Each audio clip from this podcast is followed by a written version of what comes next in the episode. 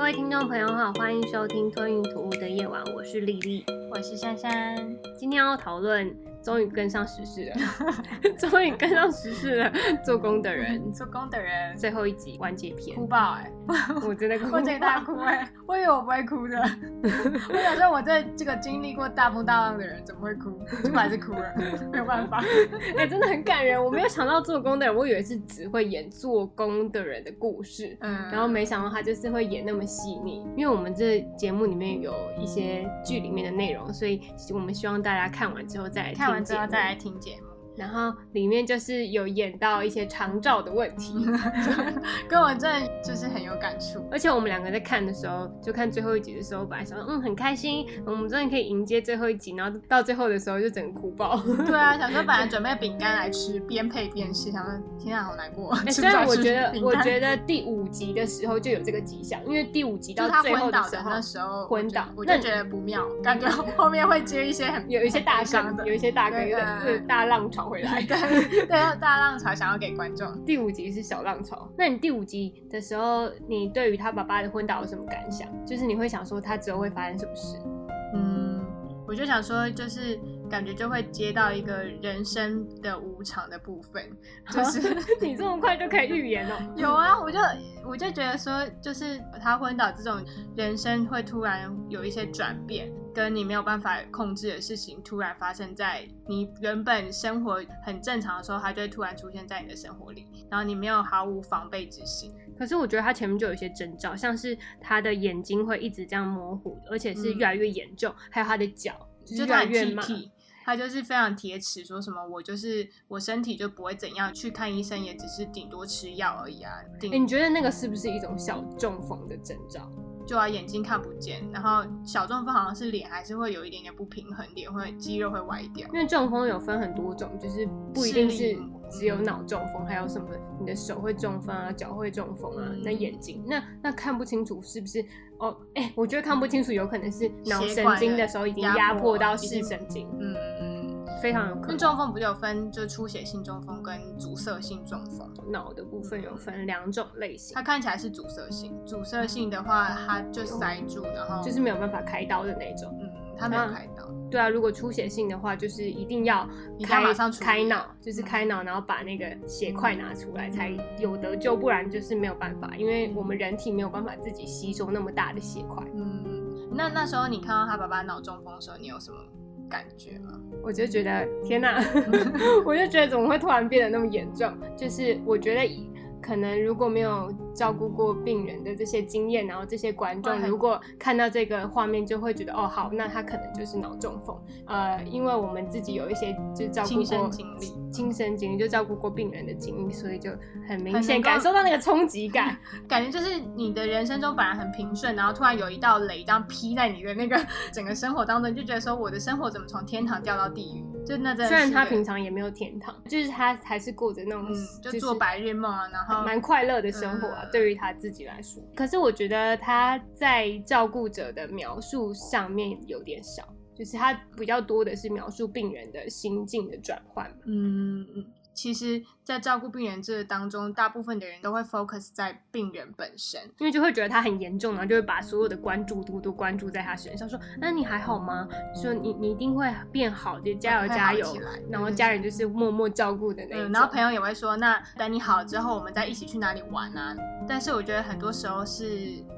我觉得照顾者，不管是家人或者是看护啊，如果是呃社工那一方面的人，其实他们的心情也是必须要被重视到的。那我们说一下，就是像小杰，他是高中的时候还没有毕业，大概高三的时候遇到他爸爸脑中风。那其实对于小杰的心情上面也有很大的影响吧。毕竟他以前他爸爸是多么乐观的人啊。嗯，而且他爸爸就是他们家的收入来源只有他爸爸一个人。嗯，就他妈妈是家庭主妇，他妈妈也是一个很可怜的角色吧。就是说，她照顾她她老公的爸爸，她真的是照顾不完，她整个就 是照顾人生在照顾中。哎，我觉得那她这么真的就是那个天使下凡，就是她照顾了她老公的爸爸，那她家人呢？就是她照顾了她老公爸爸，然后之后还要照顾她老公。剧没有办法写的那么完整，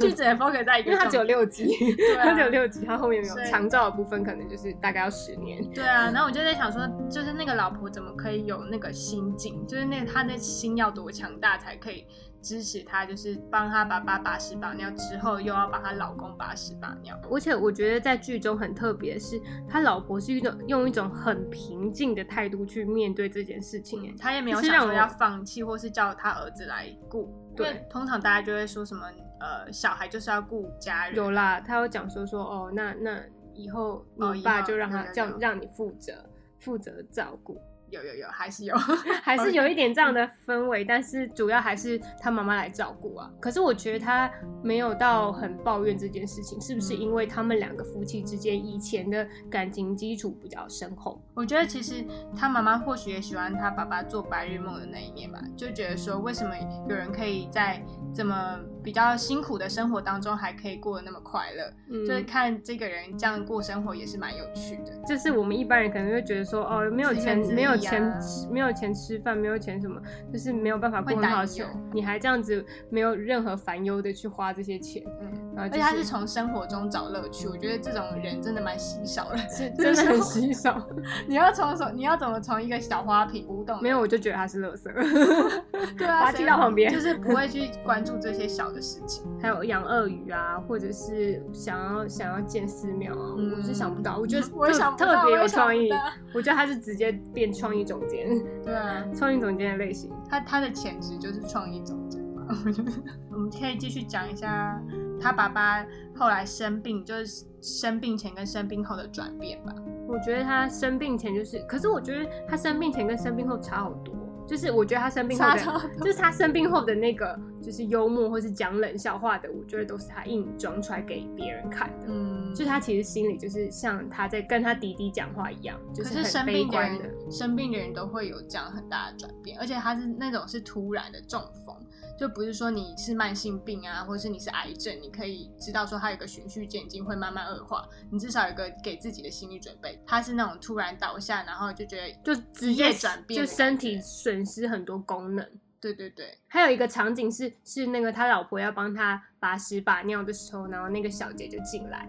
他爸爸就叫小杰赶快出去，不要让小杰看到这个情况。然后他就是一个不想要让别人看到自己脆弱的样子。嗯，因为我觉得病人也是很在乎自己的自尊的，就只要是人，我觉得都很在乎自尊这件事情。就是说，如果你今天是个病人，结果你穿的真的很像病人的样子，或者说你就身上就会有一些你吃饭就是口水滴下来，或是眼泪一些痕迹，一些痕迹在，就觉得说，那别人在外界定义里，你就是真的是一个生病的人，就是那种外界的那个压力是很大的，所以不想要给别人看到，就是还是想要让大家停留在说他是那种很搞笑啊，然后带给大家欢乐的那种角色。可是你不觉得他这样子硬盯的时候，就会让人家觉得更可怜，哦，可怜加倍？有一点，就是想说，如果你今天如果好一点的话，就是你可以把你的痛苦讲给不是很多朋友来看他，就是你可以把你的痛苦这样表达出来，然后至少你自己的心理感受也会好一点吧。就像是他是一个心地非常善良的人啊，一部分他不想要让外界的人担心吧，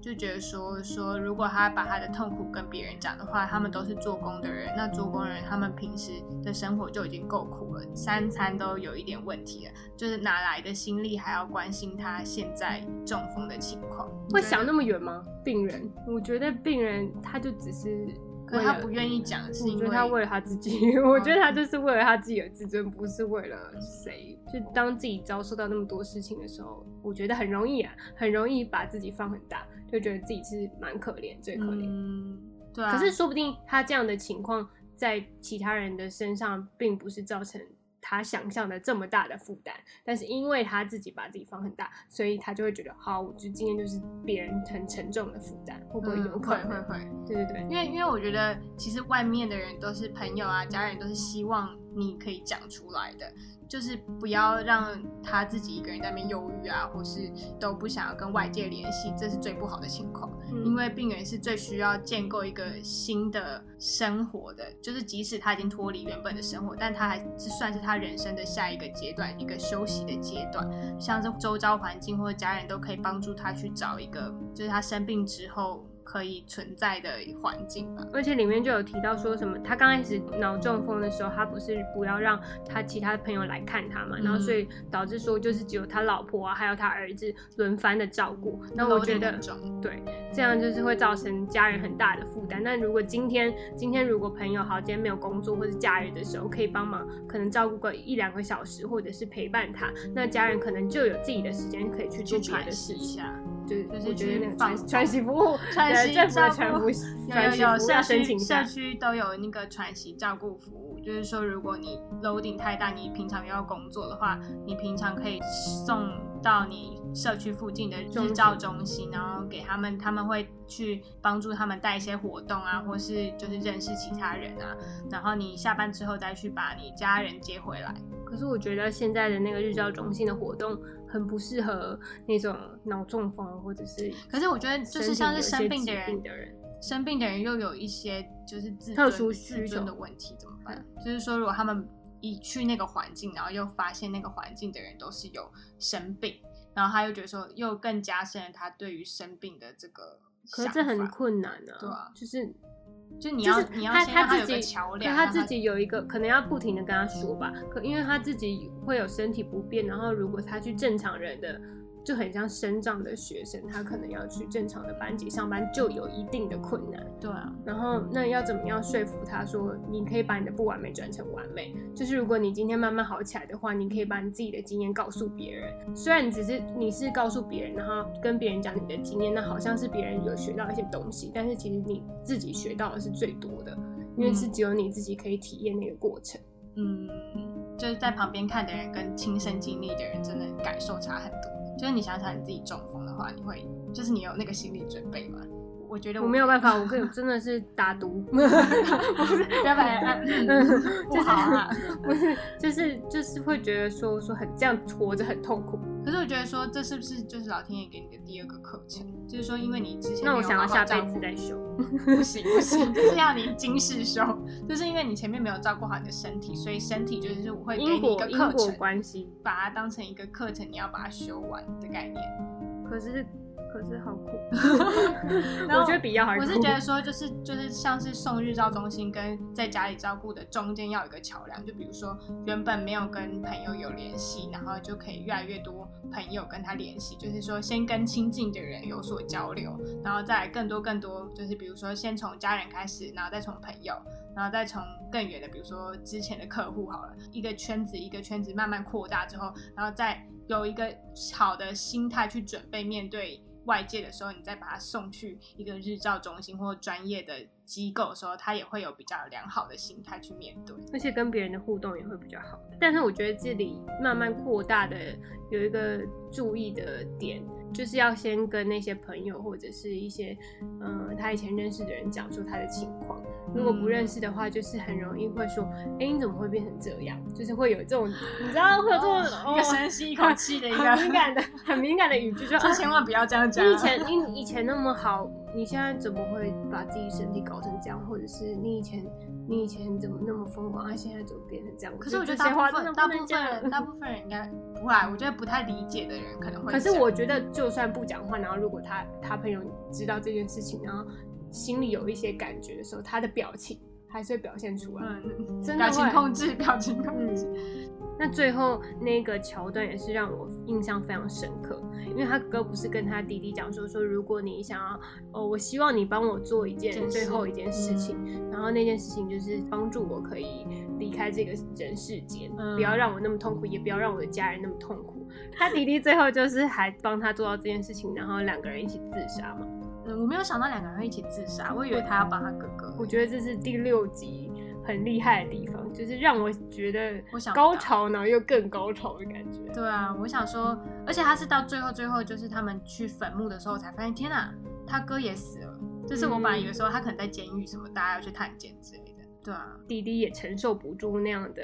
好像是杀人的压力。哎、你你不觉得他推他哥哥去各个地方，最后的时候去各个去彩券行啊，然后去那个四面佛的庙啊，他一部分也是在为他自己的走做一个准备嘛？就是我没有想到他，我以为只是他带他哥去看看说他以前很熟悉的地方，结果也是他的一一个告别式。哎、可是是不是他前面有一幕，就是他们两个躺在床上，然后都变成小时候的那个模样的时候，就是在呼应说，哎、他们有可能会一起做什么事情，因为他们都是一起，一直以来都是一起。都是一起。可是前前之前期是之前是他弟弟有去当流氓什么的，嗯他就觉得很亏欠他哥哥。因为对啊，他他哥哥以前都是一个人，然后后来是他们两个一起做工。嗯，一直做工到最后，因为我们同样身为照顾者的角色，我们妈妈也是像剧中的角色一样，同样是得到脑中风。然后我来描述一下当时我妈妈病发的场景，就是她在这个客厅里面，然后吃饭吃到一半突然倒下，是非常无预警的状态之下。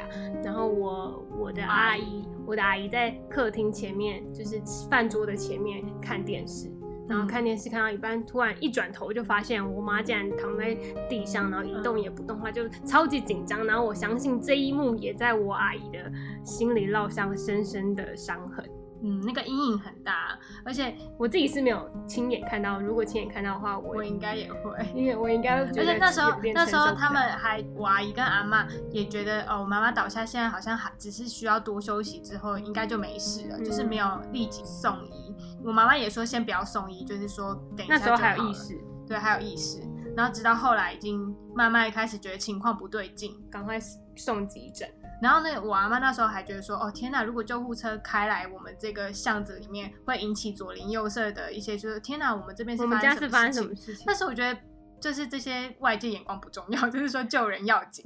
对啊。然后就是那时候我们就赶紧送医，然后送医的时候，我妈妈就是在急救，但当时我们好像不太知情，我们不知情，呃我们不知情，所以这这个是我们事后才知道这些就是他们当当时急救的时候有马上就阿姨有马上打电话给我们，反正不管打电话给我们，就是说他当时在手术房的时候，然后我爸爸就在外面等，然后等，然后医生就从那个手术室走出来，然后就说我我刚刚就立刻帮你老婆开了就是开脑，因为他是那个脑出血性的，所以他必须要把里面脑中的血血块拿出来才可以存活。嗯然后那个医生就把他开刀出来的那个血块拿给我爸看，然后那个血块是大到一个碗公的样子，然后我听到也吓到，我想说天哪，一个碗公那么大，然后我们看我们的头脑那么小，然后可以装那么大的血块，就代表说那是出血性是多严重，是多多多的出血。嗯，那其实也有很多迹象啊，其实我妈有很多迹象，就就是是也是过度劳累，然后她的职业也是非常的操劳，就是都要必须熬夜做事情。就可能每天晚上都可能会做到半夜三四点。那奉劝各位年轻人在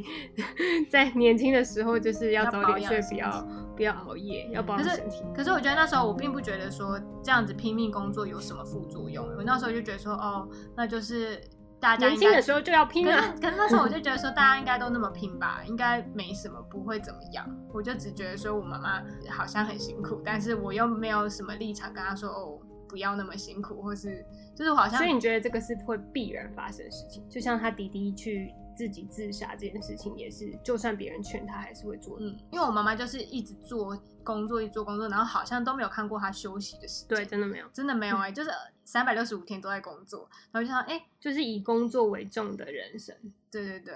然后嗯不然就是假日的时候也会，也是稍微休息一下，又会开始工作。可是我们觉得我们那时候好像白痴白痴，没有办法想到那么多 对。啊，我就想说，哎、很开心，大学终于可以逃离家的魔掌了就。是更不会想到说要保养身体什么，就是我们还会觉得说哦，我们还玩够，对啊，就是讲说哦，要赶快多交一些朋友啊。然后大学就是高中已经被锁很久了，像大学就是放飞自我，嗯，但是放飞不到三年就回家了。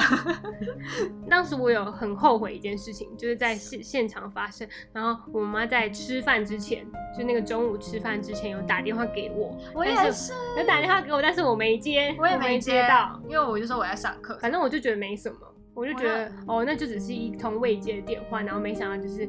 这是我可以正常跟我妈妈讲话的最后一次，但是我就没有要哭了要哭了，但是我就没有把握。我知道，我说我那时候我有时候会回去看那个简讯，就那个简讯，不是，那个简讯就是说什么你吃饭了没，还是说什么的，你有没有好好穿衣服之类的。然后我那时候就不以为意，想说反而又要又想控制我还是怎样，我就是想不想过。自己会，就是我想我自己会吃，我自己会穿衣服，不需要你提醒什么的。然后后来就发现说什么，就是就算我现在跟他讲说我有多爱你，或是说我我当时好像也认知不到。就是就是我妈妈的认知也不是说很清楚，就觉得说很有点遗憾吧。但是现在还是可以说我爱你啊。但是就是你不觉得说，就是脑中风前跟脑中风后好像是两个妈妈的样子？对啊，就要适应，就是要去适应说这个很突如其来的转变吧。那我我以前就会觉得，我以前就会觉得说，啊，那我就是会，因为我以前就是小公主，小公主 我们两个被捧都小公主捧在手掌心上的小公主。然后，但是现在就是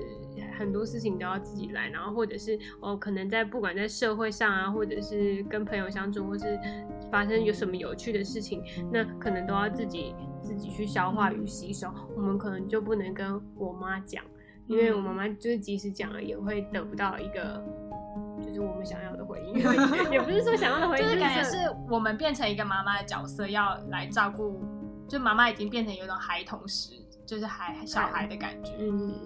然后会哭会闹啊，然后就是要试图去安抚他，就要学习怎么早一点当父母的那种感觉嘛。嗯，虽然我觉得没有不好啊，但我自己还是很怀念妈妈正常时候的样子，就是就是我会有一妈是一种女强人，你会有一个空缺吗？或者是那个本来有一个天就帮你顶着，现在就是没有天了，就是我不会，我觉得还好，本来就没有那个天这，个天很累。这就是一个就是一个事情而已。可是我会觉得说，我自己其实是蛮好奇，说我妈妈现在的心态是什么？就是因为她开脑的时候有伤到语言区，所以她没有办法好好的表达嗯每一个词，她可能只能说关键字。然后现在因为认知慢慢比较退化的关系，她连就是认知方面也有很大的问题，所以她可能也不知道自己说的是不是对的。嗯然后我就觉得说，他在他没有办法跟外界正常连接的情况之下，他脑海中是在想什么的？嗯，而且我之前自己有对于我妈妈生病，就是在我的 IG 上面抒发一篇文，然后我就写说，就是我妈妈每次讲话就很像一个打录机，就是说她会重复的播放跟我讲一样的事情，就是说现在几点，然后我等下要干嘛，然后说什么，就是我要刷牙这些事情重复性非常高。那我就想说，那我妈妈真心想要讲的是什么？她这个重复性的打录机里面，她内心是想要跟我们讲。说是我爱你，或是想要关心我们的生活，但是他没有办法讲出来，所以他就会借由比如说现在几点来博取我们的关注吧，作为一个生病后的跟正常人的一个 connection，因为他没有办法好好连接，所以他必须用他病人的这种语言去连接，嗯，所以很很多时候我们在照顾病人的时候就会很没有耐心，但是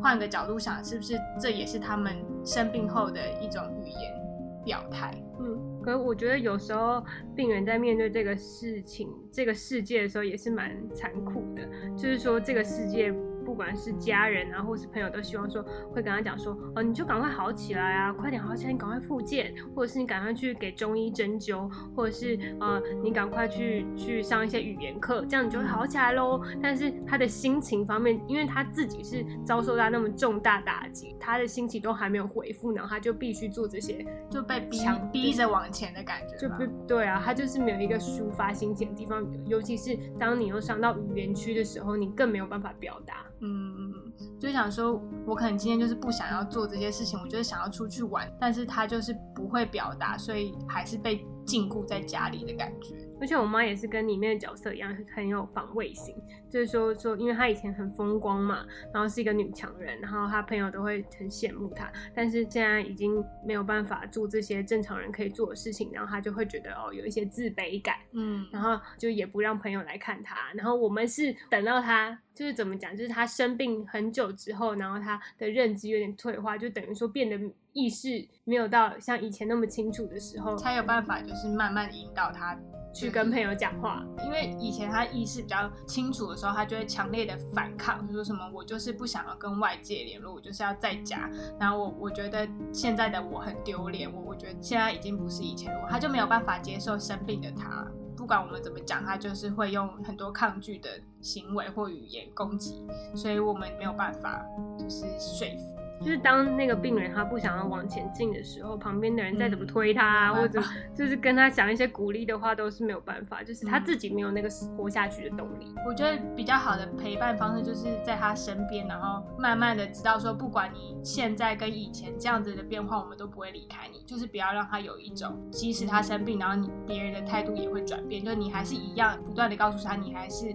最好的妈妈，你还是最好的那个我最爱的那个人。然后每天晚上就跟他抱一下，然后就是跟他讲一下说，就是这是老天爷给你的一个课，就是你要学会爱自己。然后我觉得你你那样讲是很理想啊，但是我觉得还是要跟他讲现实面，说不能。虽然你是一个病人，然后你没有办法做一些正常人能做的事情，但是你自己的生命还是不能依附在别人身上。对，要不管依附在家人，或是老公，或者是女儿，或者是你的姐妹身上，这都是不对的。可是我觉得是，当他有那个意愿的时候，全部的人都会来帮助他。就是说，他必须要先有那个意愿，就你要怎么样让他先有那个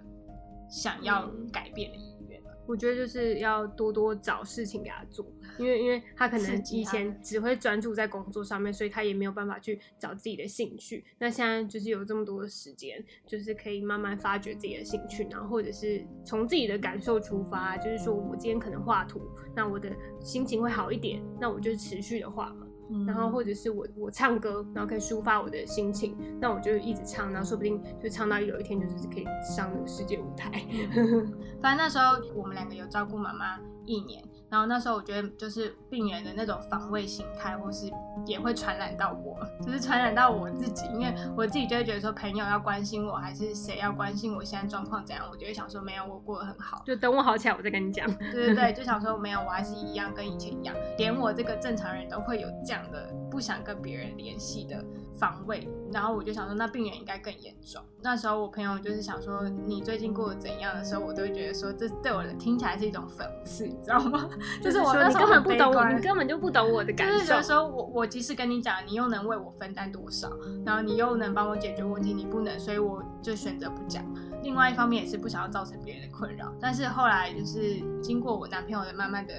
慢慢的引导之后，大家都知道你有男朋友 OK，就是 慢慢的好起来，就是说他陪伴我度过那个超级黑暗的日子。那个黑暗真的是，就我每天就是觉得很悲伤，然后不想起床。不想起床，就觉得起床是一种痛苦，就是起起床就一样的行程，就是说带妈妈去福建，然后做一样的事情，然后我就觉得说我的人生怎么会这样，怎么会一夕之间变成这样？嗯，然后我会有一种怨怼的心情吧，就是会有一种恨在心里面。反正我那时候我男朋友也在工作，然后他他工作到就是中午的时候，就会疯狂疯狂打电话给他。就我以前真的是太太低潮了，然后就一直说什么我很痛苦，嗯就是很想离开，我想离家出走之类的事情都会一直浮现。但是我后来觉得说，我后来为什么一长大了，我也不知道。后来觉得习惯麻木了。然后我就觉得说，这就是我这个阶段必须得面对的事情，那我就去好好面对它。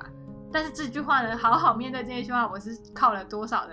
努力，我才可以讲出“好好面对”这四个字，做工的人虽然只有六集，但是我觉得第六集真的是讲述了我们这个三年还是四年的一个真的是很重要，就是大家不要把第六集看成只有五十几分钟的嗯 这个东西，因为长照这件事情大概就是五百集吧，大概就是五百集。然后如果是五十几岁或者是四十几岁中风的话，至少是十年以上的，一定要有十年以上照顾病人的心理准备。因为我有看过一本书，叫做《好想杀死父母》，就是一个日本的书，然后他就在讲，通常他觉得说，一般子女照顾父母这件事情，通常三到四年就已经很足够了，就是说他们三到四年就已经尽了你孝顺的责任，那这时候你就是。看要把他送到专利业的机构，或者说你持续的请看护，如果你可以 handle 的话，然后我就觉得说，就是当然说他提出的这个理论是我可以认同的，但是在东方社会 在亚洲社会，他们就会不断的大量的情绪勒索你，然后你有时候就会觉得说这个泥沼好深哦，就是出不来，出不来。你又身为家中的小孩，你又没有办法脱离，你知道吗？就是你是血缘关系，经济独立嘛。除了经济独立，就是即使你经济独立，他还是会不断的勒索你。但是经济独立，他们比较不好去勒索到你。我就觉得说那段黑暗，我到底是怎么转变的？你应该有那个黑暗期吧？就是一个时间。就时间到了，然后就突然觉得，因为我是自己是觉得说，我们以前这样一直抱怨，或者是不起床，然后没有活力，没有办法做其他事情，那对这件事情也没有帮助啊，嗯，没有任何帮助。然后我们今天到底鼓起了多大勇气才讲出自己的故事啊？到底？没有，其实如果别人问我，我也是会分享。嗯，而且而且我有看过一本书，就是像是这种创伤的书，就是说，如果你听到别人分享了像是类似我们这样的故事，他们经历过来的人，他们都会讲的很简单，就讲的好像没什么，对他们来讲没有什么影响，但其实想要描述细节，因为细节其实大家不会往痛里面去挖，他们就会大概描述说时间点啊，然后事件啊。我就觉得说，天哪，我真的是这样。就是我跟朋友讲的话，就说我就是我妈妈生病，然后我就是去照顾她。所以我们现在用机器讲，对麦克风讲，机器讲，我就觉得说，哎、好像是 就是他不会有任何回应，所以我就会觉得，嗯，还好，不会伤害到我。没有，我觉得别人给我的回应也也是一种。我还要处理他的回应，你知道吗？很累如果是麦克风的话，我就说，哎、那我就开始讲我自己的，就开起来关掉。对，不想讲就关掉。后来就是因为认知越来越退化，嗯所以我们就做了一件蛮重要的事情，然后也是最近正在推行的事，叫做签署病人自主权利法。这个文件大家如果上政府的网站都可以下载下来。就是最好是在就是你健康的时候，有意识有意识的时候去签署。病人自主权利法，就是有分说几种情况，有分说你是中风，然后慢性病，或是你是植物人的状态，你是想要在这个状况下想被急救，或是你要放弃急救，然后另外一点是你想被鼻胃管喂食，还是不要被喂食，维持生命的状态。就是这些都是一个选项，你可以自己去勾选。嗯嗯但是这个东西还是可以改的啦，就是在你有认知之下，然后你突然想要急救，你还是可以去更改。嗯然后走到人生的最后的时候，你就可以就是你要依照你自己的方式去去死亡。嗯，就不会说是要亲属帮你决定啊，也有一个选项是亲属帮你决定啊。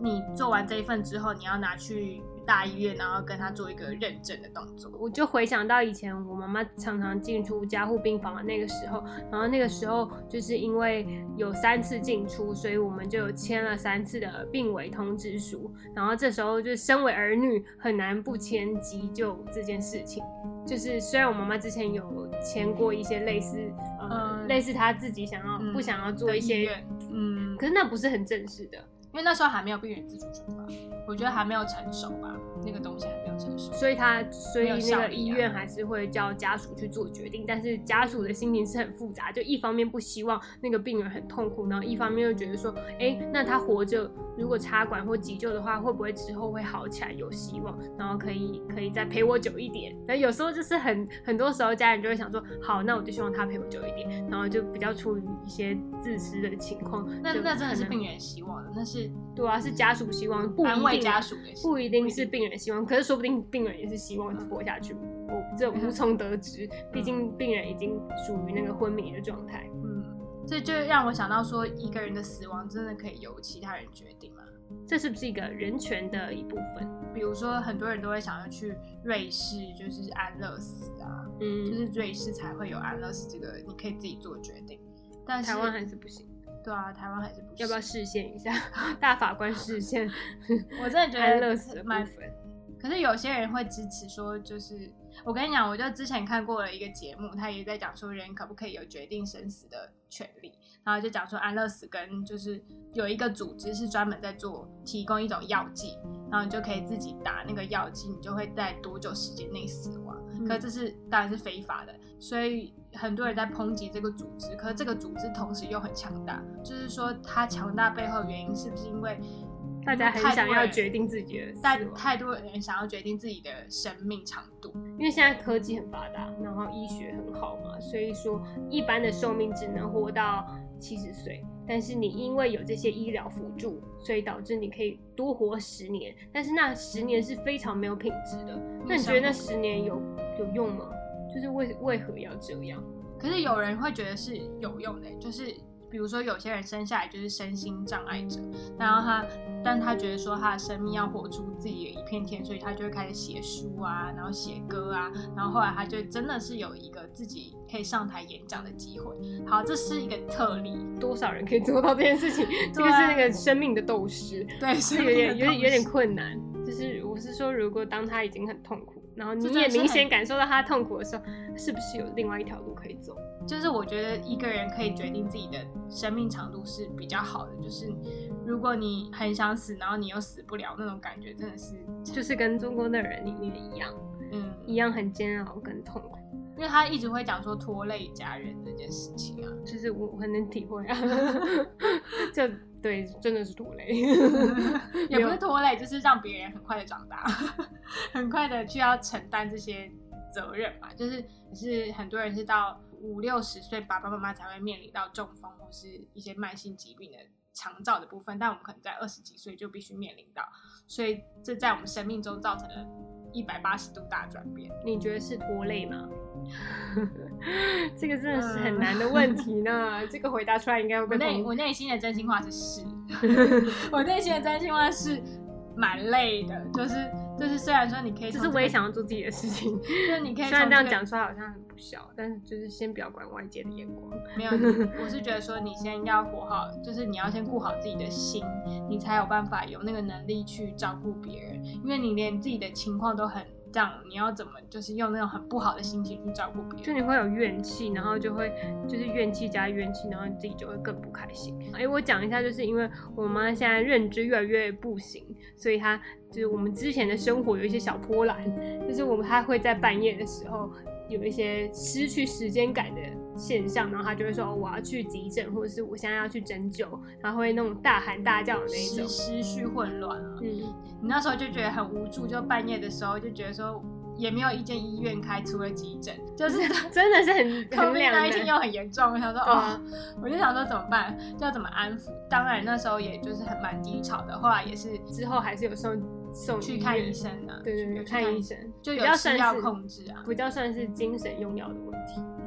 我们要来回顾一下做工的人，然后以同整做一个结论好了。他演出来真的是反映到我们自己的经验，就是我们刚刚讲到小杰的爸爸他突然脑中风的那个现场场景，然后对比说我妈妈在吃饭的时候倒下的场景，然后再来是说照顾者的心情，就是小杰的心情以及我们自己的心情，还有说呢，就是病人的角度。虽然我们不是我妈，就是不太知道病人的角度，但是我们还是有讲到说他可能会有心境上的一些转变，说哦以前很风光。然后现在变得没有办法做，连那个就是上厕所或者是吃饭也是很困难，人帮忙。嗯就是很困难的事情，就是他觉得是家人的负担这件事情，我们也有提到。然后再来是说，我们有讲到最重要的，我们这一集相当重要的重点就是病人自主权利法。然后如果大家有空的时候，真的是可以去签一下病人自主权利法。然后也是也是算是为自己的生命负责任吧。嗯就是除了生活中其他事情，自己的生命也是很重要。我觉得真的不要让家人去做这个决定，因为他会有很有罪恶感。这是超级纠结，就是说你签了之后，你你能保证他之后的生活品质吗？不能，对你不能，你就是你你你在签一个你没办法控制的事情，但是此时又是你由你做决定，这时候你就会觉得说，我是不是我是不是是一个犯罪者，我是一个害死家人的一个不好的人。呃，以上就是我们看完《做工的人》第六集的感想。我们就是因为看了第六集，然后非常有心中非常澎湃，所以立马录了这一集。然后希望大家有什么感想，可以上 Apple Podcast 或是呃 First Story 的留言区跟我们分享，或者是想要跟我们聊天也是可以的。